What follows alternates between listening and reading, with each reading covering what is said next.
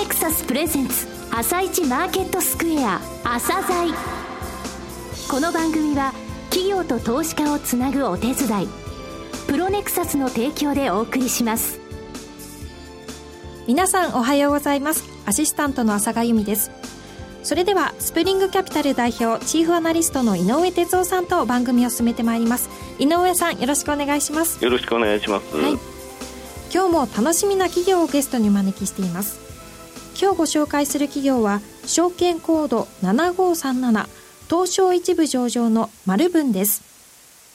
えー、丸文さんですね、2回目の登場ですね、えー、ちょうど1年前に出ていただいたんですが、えー、今回第一四半期の決算発表されてすごくいい数字でですね、えー、その背景についてお話しいただいておりますのでお聞きください。はい、わかりました。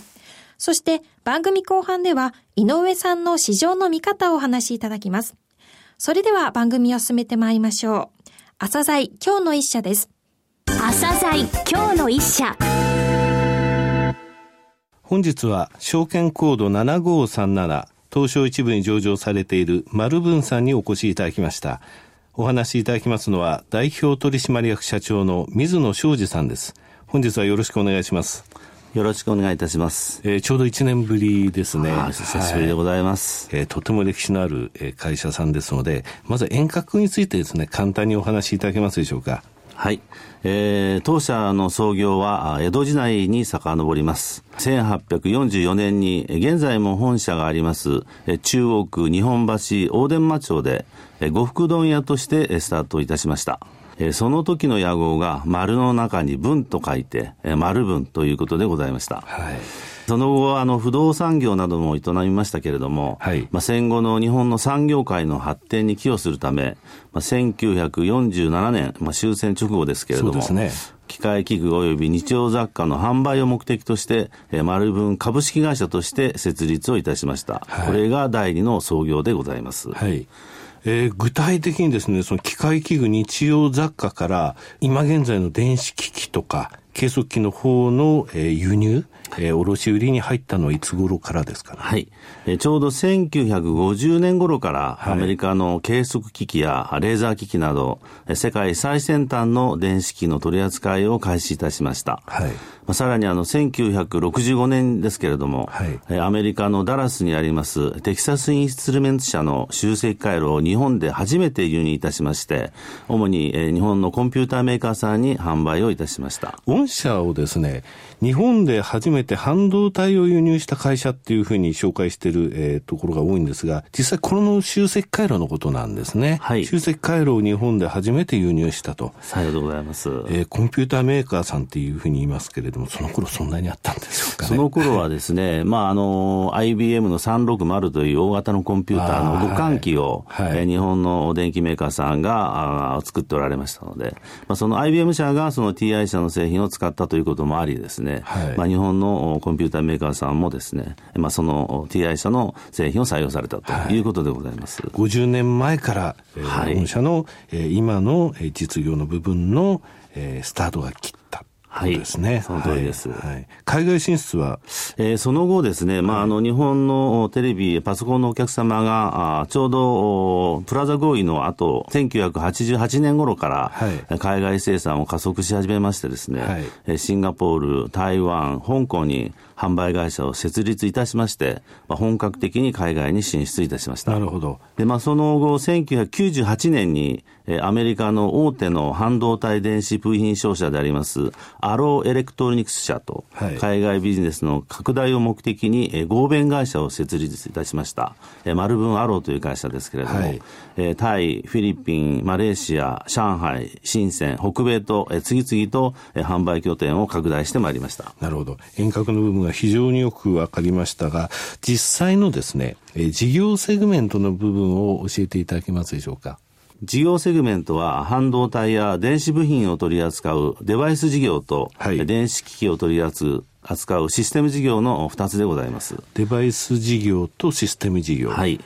えー、デバイス事業というのは具体的にその半導体や電子部品を取り扱うと言われましたが、えー、具体的な部分？はい。はい、えー、まあ皆さんよくご存知のスマートフォンなどに搭載される通信用 IC ですとか、なるほど。えー、パソコンや事務機器向けのメモリー IC、はい。あるいは最近自動車や産業機器に組み込まれるマイコンやアナログ IC などの半導体とですね、はい。他にはテレビやタブレット端末などに使われる液晶パネル、うん最近では有機 EL パネルですね。はい、他にも水晶デバイス、プリント基板など様々な電子部品を取り扱っております。すごい幅広いですね。もう一方のこのシステム事業っていうのは電子機器というふうに言われました。これ、あの具体的にもある程度出来上がった製品というふうに考えてよろしいんでしょうか？はい、まあ、システム事業部門は、あの基本的には完成品を扱う部門でございまして、例えば電子部品の製造で使用される試験計測器や化学機器、はい、えー、医療で言いますと MRI や CT などの装置ですね。はい、えー、他に人工衛星に搭載される高信頼性部品などの航空中機器、はい、えー、産業用途に使用されるレーザー加工機や光学部品など、はい、えー、他には通信インフラ用にネットワーク機器なども販売しておりまして、はい、えー、ちなみに昨年度の売上構成比はデバイス事業が86%、はい、システム事業が14%ということになります。なるほど。御社が独立系でここまでやってこれた、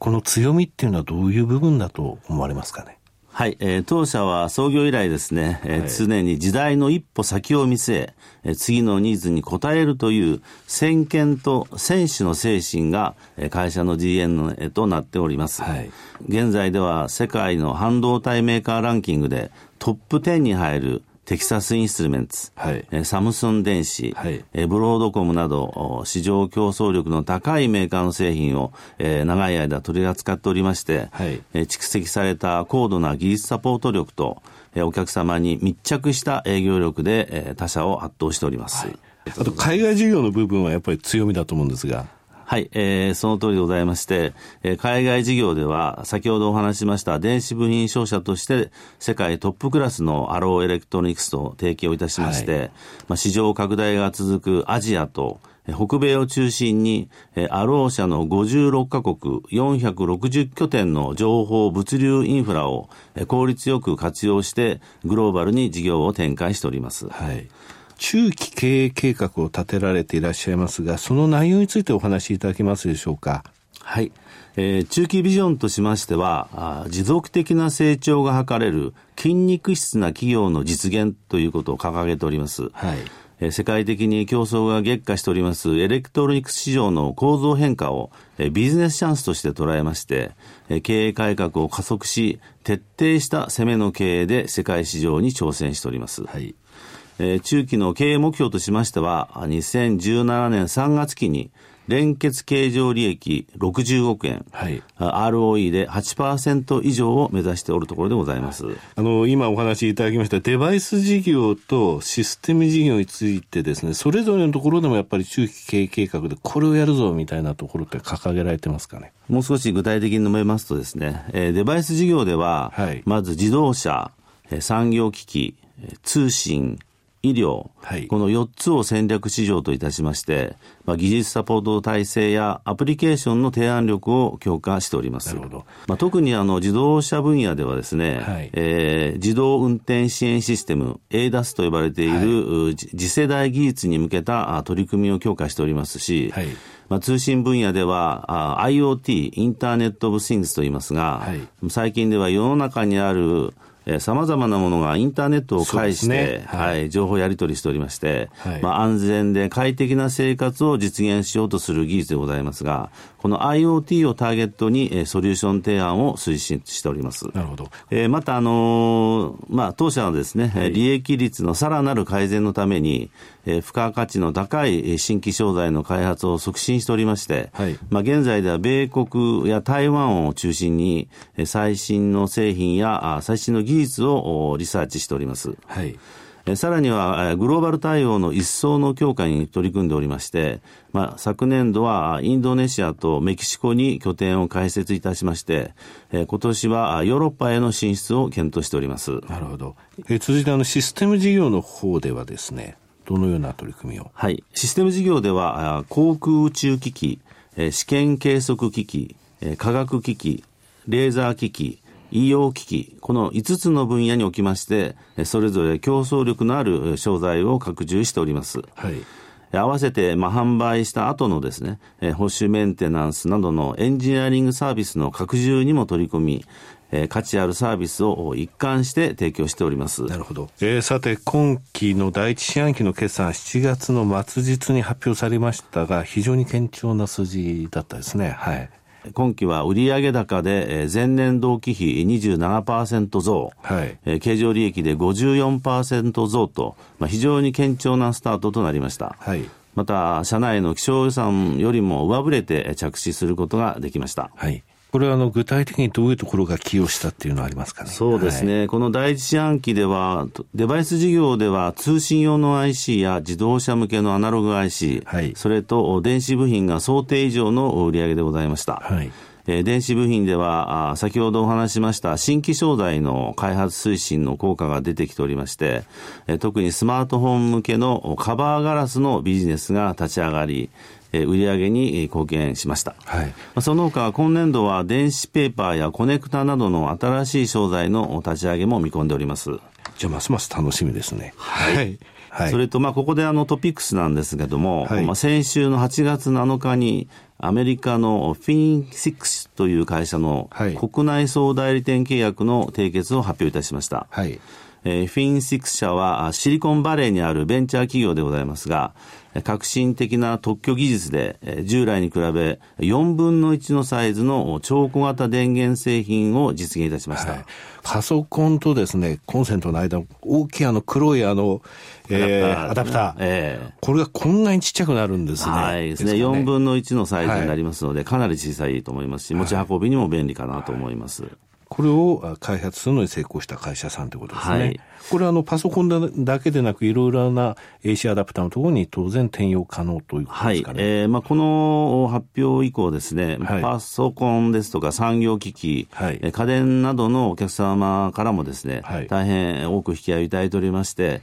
来年度以降の業績の牽引役の一つとして、えー、大いに期待しておるところでございます。なるほど。え続いてシステム事業についても、えー、どういう状況なのか。はい。えー、システム事業では今年度、医療機器の売上拡大を見込んでおりますが、特に持ち分法適用会社の子会社化ですとか、はい、ありました、池田医療電機さんでしたはい、えー、新潟県の会社でございますが、はい、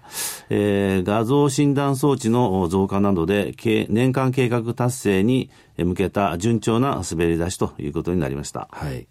また、あの、昨年度下期から立ち上がりました産業機器の組み込み用半導体レーザーというのがありますが、はい、この販売も非常に好調でございました。なるほど。参考までに、えー、マルブングループの通期の業績見通しでございますが、はい、えー、昨年度に売上が大幅に伸びました通信用 IC の売上を保守的に見ているものの、はい、えー、自動車や通信インフラ向けの半導体や、注力している電子部品での売上増を期待しておりまして、